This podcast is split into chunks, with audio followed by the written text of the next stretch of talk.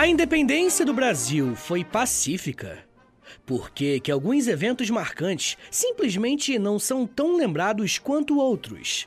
Essas são apenas algumas perguntas que podemos nos fazer quando estudamos com mais atenção o que foi a Batalha do Genipapo, um dos confrontos mais sangrentos das guerras de independência do Brasil. O conflito durou apenas um dia, mas entrou para a história e para a memória de algumas regiões do Brasil, principalmente o estado do Piauí. Esse episódio está inserido dentro de uma série a respeito da nossa independência. E eu já falei sobre como que aconteceu a separação em si, já falei de figuras como Maria Quitéria e outras.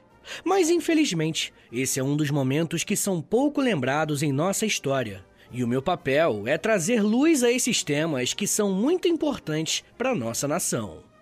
Como sempre, eu quero lembrá-los que eu baseio meu conteúdo em fontes e em autores confiáveis, que você pode e deve consultar na descrição do episódio.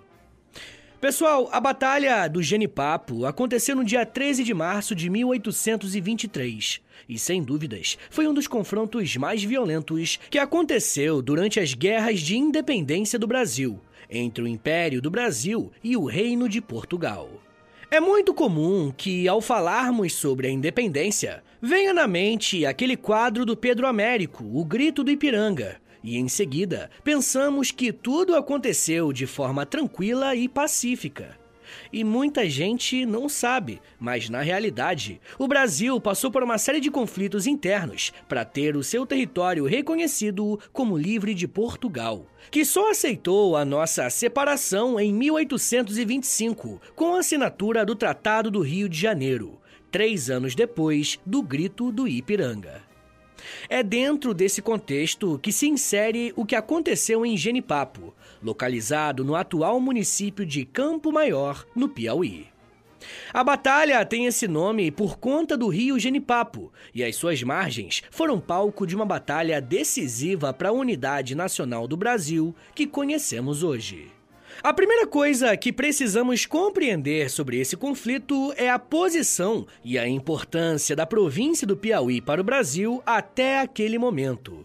E de forma mais ampla, como que o norte da colônia se relacionava com as demais províncias e com Portugal no período da independência. Se já entendemos que falar da separação do Brasil de forma pacífica é um mito, temos que ter em mente uma outra informação que muitas vezes não está no nosso radar.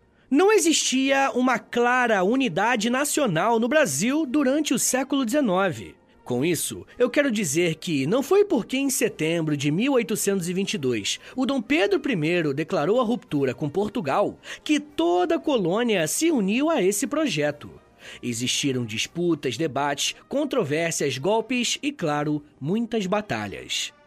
Quando Pedro I proclamou a independência em 1822, a disseminação dessa informação para regiões mais distantes, como o Nordeste, levou semanas ou até meses. E isso resultou em um período de incertezas e dúvidas sobre o que a independência significaria para a região, para os seus cidadãos e o futuro político, econômico e social de cada localidade. A falta de informações precisas causava uma certa apreensão e dúvidas sobre quais deveriam ser os próximos passos a serem dados. Essa demora no espalhamento das notícias foi moldando a percepção de cada um de acordo com o momento em que estavam vivendo. Na província do Piauí, a notícia de que o Dom Pedro havia declarado a independência do Brasil chegou no dia 30 de setembro de 1822. Em seguida, Dom Pedro I emitiu um decreto para que as demais províncias do Brasil também declarassem guerra a Portugal.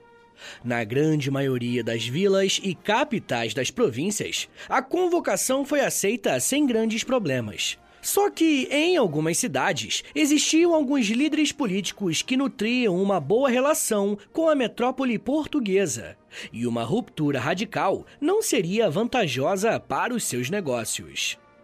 Antes das elites do Piauí tomarem a decisão sobre apoiar ou não as ações de Dom Pedro I, era essencial ter uma ideia de qual seria o rumo que o Brasil teria após a independência. Questões como a manutenção ou não da escravidão eram importantíssimas, uma vez que, com a ruptura, esse modelo de exploração da mão de obra poderia chegar ao fim. Para nós, é muito fácil julgar e fazer análises, uma vez que já sabemos o que, que aconteceu. Porém, quando estudamos história, precisamos fazer um exercício de se colocar no lugar daquele indivíduo que viveu o processo. Alguns acreditavam que a separação do Brasil de Portugal também significaria o fim da escravidão. Aqueles que tinham vantagens políticas na região se sentiam ameaçados por esse sentimento de mudanças bruscas. E por isso consideravam que manter laços com Portugal era mais vantajoso do que se aliar ao projeto de independência do imperador no Rio de Janeiro. Do ponto de vista econômico, o Piauí era uma importante província para a coroa portuguesa já que colaborava bastante com a produção de gado e o abastecimento de consumo de carne na região. Para vocês terem uma noção, aproximadamente 15 mil bois eram abatidos em Parnaíba para fornecer carne aos mercados do Maranhão, Ceará e Bahia. E mais da metade da receita total das muitas fazendas de gado do Piauí acabavam nos cofres das cortes portuguesas. Com esse dado, dá para entender por que, que Portugal não queria abrir mão do Piauí e das demais províncias do Norte e Nordeste, incluindo o Maranhão e o Grão-Pará. O debate a respeito da independência de algumas regiões do Brasil não começou em 1822 e colocou a colônia em uma disputa internacional delicada, uma vez que muitos políticos lusitanos queriam fazer com que o Brasil perdesse boa parte da autonomia conquistada a partir da chegada da família real em 1808. Esse impasse gerou rebeliões em várias províncias, como Bahia, Pernambuco, São Paulo, Minas Gerais, Sergipe, Alagoas, Paraíba, Rio Grande do Norte e Ceará. Durante esse período, os partidários de Dom Pedro I e os grupos a favor das cortes portuguesas se envolveram em uma mudança de interesses muito grande algumas vezes pendendo para aderir ao projeto de Dom Pedro e outras vezes se tornando aliado de Portugal. O Piauí, na contramão dessas outras províncias, permaneceu leal a Portugal. Muitos membros da elite do Piauí eram portugueses, que consideravam essa região como parte integrante da nação portuguesa. Em Oeiras, que nesse momento era a capital imperial da província, existia uma forte presença de portugueses determinados a manter laços com Portugal, que também tinha o mesmo interesse. E foi justamente com o objetivo de efetivar essa proximidade com Piauí que a coroa mandou o militar João José da Cunha Fidié para a capital piauiense, no segundo semestre de 1822, e ele assumiu o cargo de governador das armas do Piauí.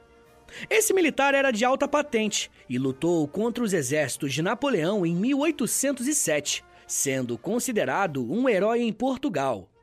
Mas o seu desafio mais importante seria lutar contra as tropas brasileiras que estavam se formando para defender a independência. Como eu disse, não podemos achar que durante a independência do Brasil existia uma ideia de unidade já formada a nível nacional e o mesmo valia para as províncias.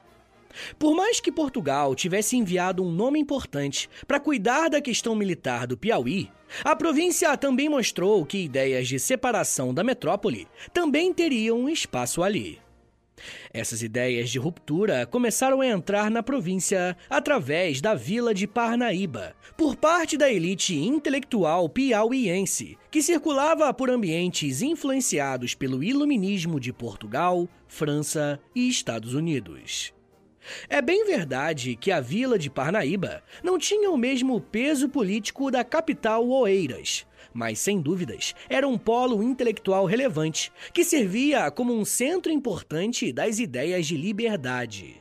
É bem provável que ali fosse o centro cultural e intelectual da província do Piauí, recebendo e divulgando notícias do Brasil e de outras partes do mundo. Como essa parte da província apoiava a liberdade do Brasil, a Câmara de Parnaíba reconheceu a independência e a soberania de Dom Pedro sobre aquele território. Na sessão que essa decisão foi tomada, estavam presentes os líderes Simplício Dias da Silva, Leonardo das Dores Castelo Branco e o juiz Cândido de Deus e Silva. Enquanto ocorreu essa movimentação na parte norte do Piauí, a região de Campo Maior começa a ser influenciada por ideias de separação de Portugal. Eu espero que você esteja percebendo que dentro de uma mesma província estava se formando uma divisão de interesses. A capital piauiense, que era ligada a Portugal, começou a agir contra essa ruptura no dia 17 de outubro de 1822, solicitando que Lourenço de Araújo Barbosa, um dos líderes locais que defendiam a separação de Portugal, se apresentasse para prestar esclarecimentos. Os políticos portugueses contrataram pessoas para atuar como espiões. E, de acordo com as informações coletadas, Lourenço tinha uma fábrica de pólvora que seria usada em um possível ato pela independência do Piauí, que poderia acontecer a qualquer momento. Ao descobrir que Parnaíba tinha aderido ao movimento independentista brasileiro, o português João José da Cunha Fidié, o governador das armas, decidiu reprimir o movimento rebelde no litoral e verificar qual era o discurso daqueles que viviam em Campo Maior, que cada vez mais ia criando um sentimento nacional pró-Brasil. Fidié, juntamente com quase todo o efetivo militar que tinha, se dirigiu a Parnaíba para dar fim ao levante revolucionário e restabelecer o controle do Império Português no litoral. A distância de Oeiras para Parnaíba era mais ou menos 660 quilômetros, o que equivale a uma viagem mais longa hoje de São Paulo ao Rio de Janeiro. A maioria dos soldados percorria todo esse trajeto a pé, com exceção do grupo de oficiais que se deslocava a cavalo. O militar português partiu de Oeiras no dia 13 de novembro de 1822, em direção a Parnaíba, passando por Campo Maior no dia 24 do mesmo mês, para receber o reforço de tropas maranhenses, especialmente os contingentes da vila de Brejo dos Anapurus. A chegada do governador de armas mudou completamente o ambiente em Campo Maior, que era pró-independência. Fidié passou quase duas semanas acampando na vila antes de seguir para o destino final, partindo em 18 de dezembro. Deixou o Campo Maior sob responsabilidade do tenente-coronel João da Cunha Rebelo, com 100 praças, 100 granadeiros, equipamentos bélicos e milicianos. João José Fidier planejou cada detalhe da repreensão àqueles que queriam a separação de Portugal. Além dos 6 mil homens que estavam em sua companhia, ele ainda contava com o apoio de navios e barcos posicionados na costa parnaibana, prontos para intervir em caso de emergência. Ao tomar conhecimento da aproximação de Fidié, os revolucionários de Parnaíba fugiram para Granja, na província do Ceará, vizinha ao Piauí. Quando Fidié chegou em Parnaíba no dia 18 de dezembro de 1822, ele não encontrou resistência, já que os líderes responsáveis pelo apoio à proclamação da independência já tinham deixado o local. Durante essa atuação militar, a capital do Piauí viu crescer um movimento separatista, tendo à frente o brigadeiro Manuel de Souza Martins, que tinha como principal característica trabalhar de forma discreta pela causa da independência do Piauí. Já em 1823, no dia 24 de janeiro, enquanto Fidié estava em Parnaíba, a capital Oeiras se declarou independente, rompendo os laços que mantinha com Portugal. Ao saber dessa movimentação, Fidié e mais de mil homens retornaram imediatamente para Oeiras, no dia 1 de março de 1823. O governador estava enfurecido e disposto a fazer com que Portugal, sua pátria, restabelecesse o seu domínio sobre Piauí. Dois dias antes de Fidié deixar Parnaíba, o líder político Leonardo Castelo Branco declarou a independência de Campo Maior no dia 5 de março, sem nenhuma oposição naquela localidade que já estava tomada pelos líderes favoráveis à independência desde fevereiro e pelos soldados do capitão Luiz Rodrigues Chaves. Por conta desses movimentos, o sentimento de liberdade aumentava cada vez mais entre os piauienses. A intenção era impedir a passagem de Fidié por Campo Maior a qualquer custo, pois se ele alcançasse Oeiras, a independência correria um sério risco de fracassar, permitindo que os portugueses estabelecessem uma colônia portuguesa no norte do Brasil, apesar de todos os esforços contrários. E é justamente a partir desse contexto que se desenrolou a Batalha do Genipapo. Pessoal, eu já quero falar mais sobre esse conflito e de que forma que a batalha mudou os rumos da independência do Brasil. Mas segura um minutinho aí, tá, gente? Que daqui a pouco a gente volta. E eu falo um pouco mais sobre conflito, violência, embates e Whindersson Nunes. segura aí, que é um minutinho só.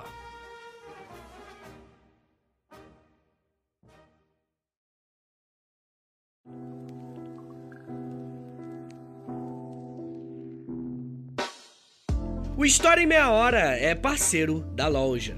Acesse loja.com.br, é loja escrito L-O-L-J-A, e pesquise pela História em Meia Hora. Lá você vai encontrar blusas, camisetas, regatas, moletons e muito mais produtos exclusivos do nosso podcast, tá? Só tem no História em Meia Hora e lá no site da loja. Tem uma blusa que é uma mistura do Lampião com a Kira, tem uma que é da cadela laica, tem uma que é o Street Fighter, só que com figuras históricas do Brasil. Gente, tem muita coisa irada por lá. Lembrando, é claro, que quando você compra um produto na loja, além de você ficar todo bonitão ou bonitona, você ajuda o História em Meia Hora a continuar de pé. Então, obrigado. Acesse agora loja.com.br e pesquise por História em Meia Hora. loja.com.br e digita na busca História em Meia Hora. Valeu, gente!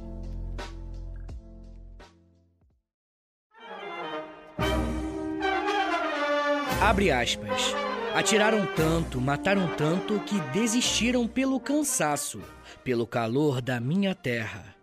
As tropas portuguesas se retiraram. Só ficou morte e túmulo. Por que o Brasil não celebra isso? Fecha aspas. As palavras que você acabou de ouvir foram ditas pelo comediante piauiense Whindersson Nunes, que frequentemente exalta o orgulho que possui de sua terra, o Piauí. Esse trecho faz parte de uma entrevista que ele deu para a TV Clube do Piauí, onde afirma estar trabalhando em um filme sobre a Batalha do Genipapo. E o seu questionamento é muito importante. Por que, que essa batalha não é tão lembrada? A resposta para essa pergunta acende diversos debates, e podemos perceber o porquê que os piauienses se orgulham tanto desse conflito, pela forma que a população atuou para conter a chegada do português João José da Cunha Fidier. Sabendo que o chefe de armas partia de Panaíbas para Oeiras, a população de Campo Maior se preparou para interromper a sua passagem a partir daí, moradores locais, indígenas e vaqueiros da cidade e das redondezas foram organizados em unidades militares no dia 12 de março, um dia antes dos ataques, e a madrugada para o dia 13 ficou marcada para sempre na história do Piauí. Pouco mais de dois mil homens sem experiência de guerra avançaram para o combate no lado dos revolucionários que queriam a separação de Portugal para a luta, eles utilizavam armas como espadas antigas, machados, facas, foices, paus e pedras, além de algumas espingardas usadas.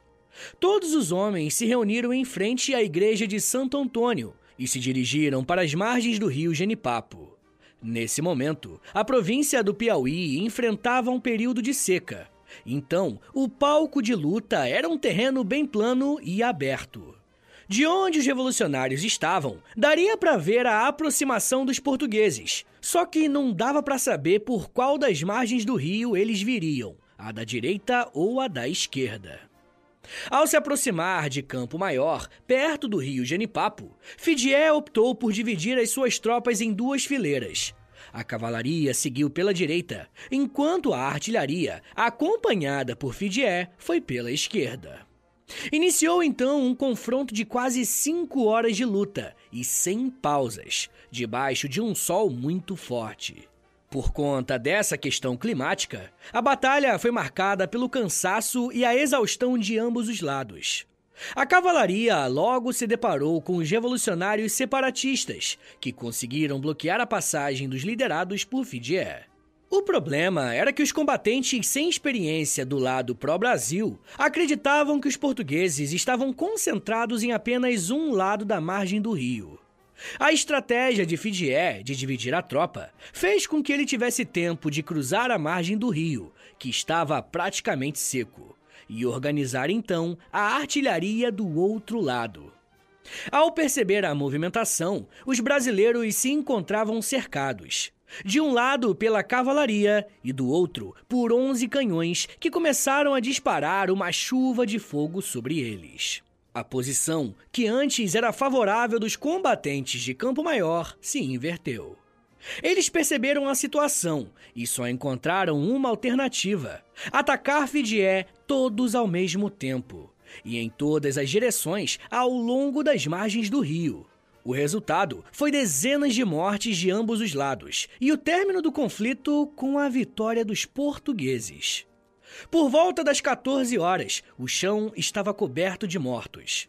Daqueles que lutavam pela independência do Piauí e do Brasil, foram mais ou menos 200 mortos ou feridos, e mais de 500 homens foram presos. Do lado de Fidié, menos de 20 foram mortos e cerca de 60 ficaram feridos.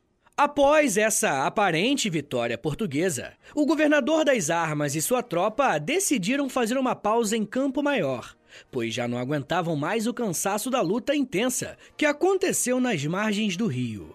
Além disso, também tinha uma preocupação de encontrar outro agrupamento inimigo e perder definitivamente a batalha. Em Campo Maior, o português ficou por dois dias enterrando os seus mortos. A guerra acabou enfraquecendo seu arsenal, o deixando praticamente sem munição. A única estratégia considerada pelo governador era a de fortalecer a sua tropa, se dirigindo para o Maranhão no dia 16 de março. Fidié e seus homens passaram por Estanhado, o atual município de União, no Piauí. Atravessaram a fronteira provincial e chegaram em Caxias, no Maranhão. Lá eles ficaram por três meses, mas se encontraram com tropas pró-independência vindas da região do Cariri cearense e comandadas pelo capitão-mor do Crato, José Pereira Filgueiras, e por Tristão Alencar Araripe. O português não teve como vencer o confronto e precisou se render, entregando Piauí para os líderes que queriam a independência. Fidié foi preso enviado para Oeiras, a capital piauiense, e de lá para o Rio de Janeiro e em seguida para Portugal. Mesmo sofrendo uma derrota nos momentos finais, ele foi recebido com honras em sua cidade natal, por conta dos serviços prestados para a coroa. O projeto de Dom João VI de manter o norte do Brasil como colônia de Portugal havia fracassado oficialmente. Sem dúvidas, o dia 13 de março de 1823 e toda a movimentação feita pelos piauienses ficou marcada na história regional. Enquanto a independência foi aplaudida no sul da nova nação, no norte e no nordeste, ela ficou caracterizada pela violência, pelas mortes e por muito sangue derramado. Apesar de ainda ser um evento que não é tão lembrado na história oficial de independência, podemos encontrar muitas referências à bravura dos combatentes rebeldes, como no poema de Carlos Drummond de Andrade, chamado Cemitérios, que ele diz o seguinte, abre aspas: no cemitério de batalhão, os mortos do genipapo. Não sofrem chuva, nem solo telheiro os protege. Asa imóvel na ruína campeira. Fecha aspas. Existe também uma celebração anual da Batalha do Genipapo, através de uma peça teatral e de eventos cívico-militares no dia 13 de março, demonstrando a importância histórica e cultural desse conflito para a região e para o país como um todo. Essa tradição de encenar a história da batalha por meio de uma peça teatral é uma maneira poderosa de manter viva a memória dos acontecimentos e de honrar os heróis envolvidos na luta pela independência. Os desfiles militares também ajudam a formar a ideia de que as Forças Armadas atuaram na defesa da soberania nacional. Mas aqui eu preciso deixar uma coisa clara, tá? A gente já não está mais no campo da história em si, e sim no campo da memória, ou seja, como que esse evento é lembrado. Essas festividades servem para preservar a identidade histórica da região e a lembrar o sacrifício e a coragem daqueles que lutaram pelo Brasil, mantendo viva a importância da Batalha do Genipapo na consolidação da nação brasileira. Além de festas, no local da batalha foi construído um monumento em homenagem aos piauienses que perderam a sua vida pela independência do Brasil. Localizado na margem esquerda do rio, até hoje esse é um importante ponto turístico. Também abriga parte do acervo bélico utilizado pelos combatentes. Em 1922, a Assembleia Legislativa do Piauí aprovou a bandeira e o brasão do Estado, fazendo referência à batalha. Em 2005, a mesma Assembleia quis marcar de vez o dia 13 de março nos símbolos oficiais do Estado, aprovando a inscrição do dia em que aconteceu a Batalha do Genipapo em sua bandeira estadual. Ainda assim, nem todo mundo concordou com essa aprovação.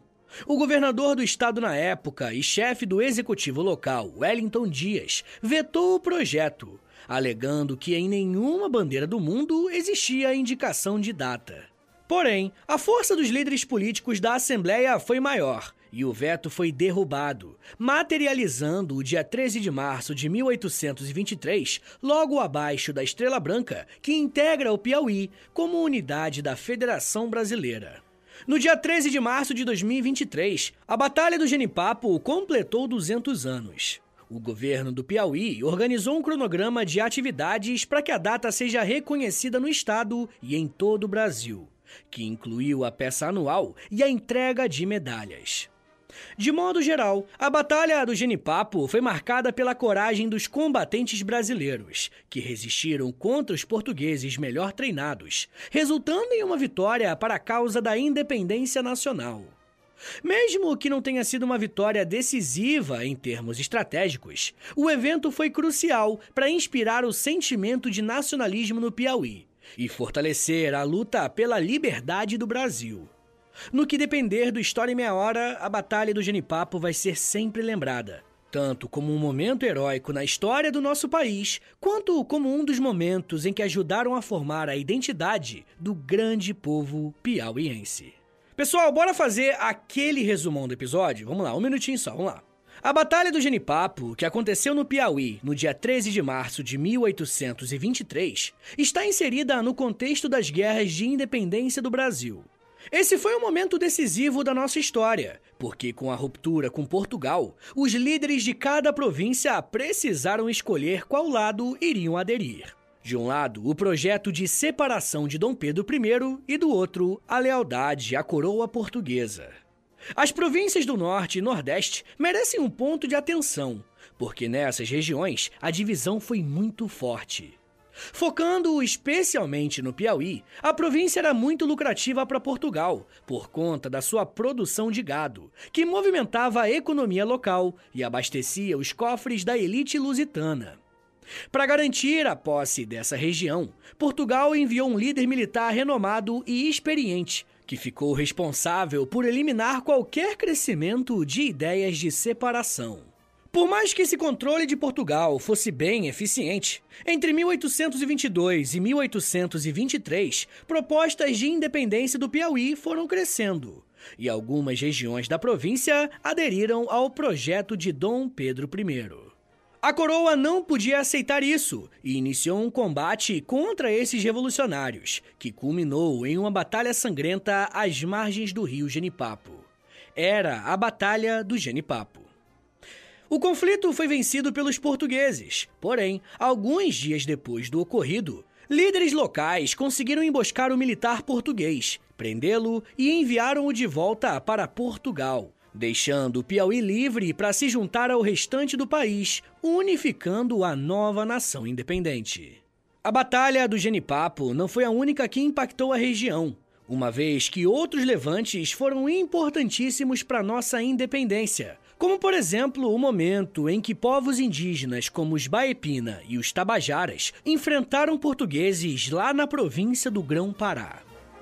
Mas isso já é um papo para uma outra meia hora.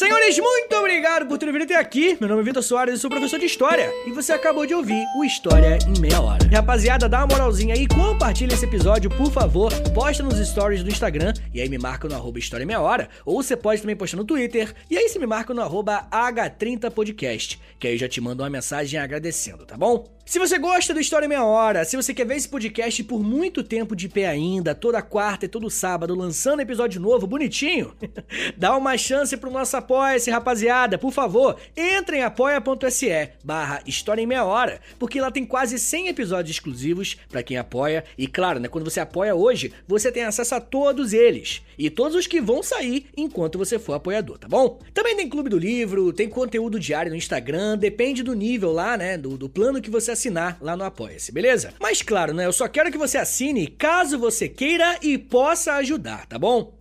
Rapaziada, o História Meia Hora também tem a parceria com a Loja, tá bom? L-O-L-J-A, Loja. Entra no site deles, é loja.com.br, digita História Meia Hora, que você vai ser transportado aí tecnologicamente pra nossa lojinha, tá? Tem camiseta, moletom, tem vários produtos bem legais, tudo original do História Meia Hora, tá bom? E óbvio, né? Quando você compra uma roupa dessa, você fica gatão, gatona e ainda ajuda o meu trabalho. Mas rapaziada, se você quiser mandar um e-mail para mim, quer falar comigo para alguma coisa, anota aí meu e-mail e o meu Pix. Qualquer valor é mais do que bem-vindo, agradeço demais. É historiaemmeiahora@gmail.com. Uma coisa que eu vou te pedir agora, isso aqui não custa nada, tá bom? É de grátis. Pô, é só um minutinho da tua vida aí, não custa nada. Eu te dou tantos minutos, tantas, tantas meia horas aí de, de estudo. Pô, pelo amor de Deus.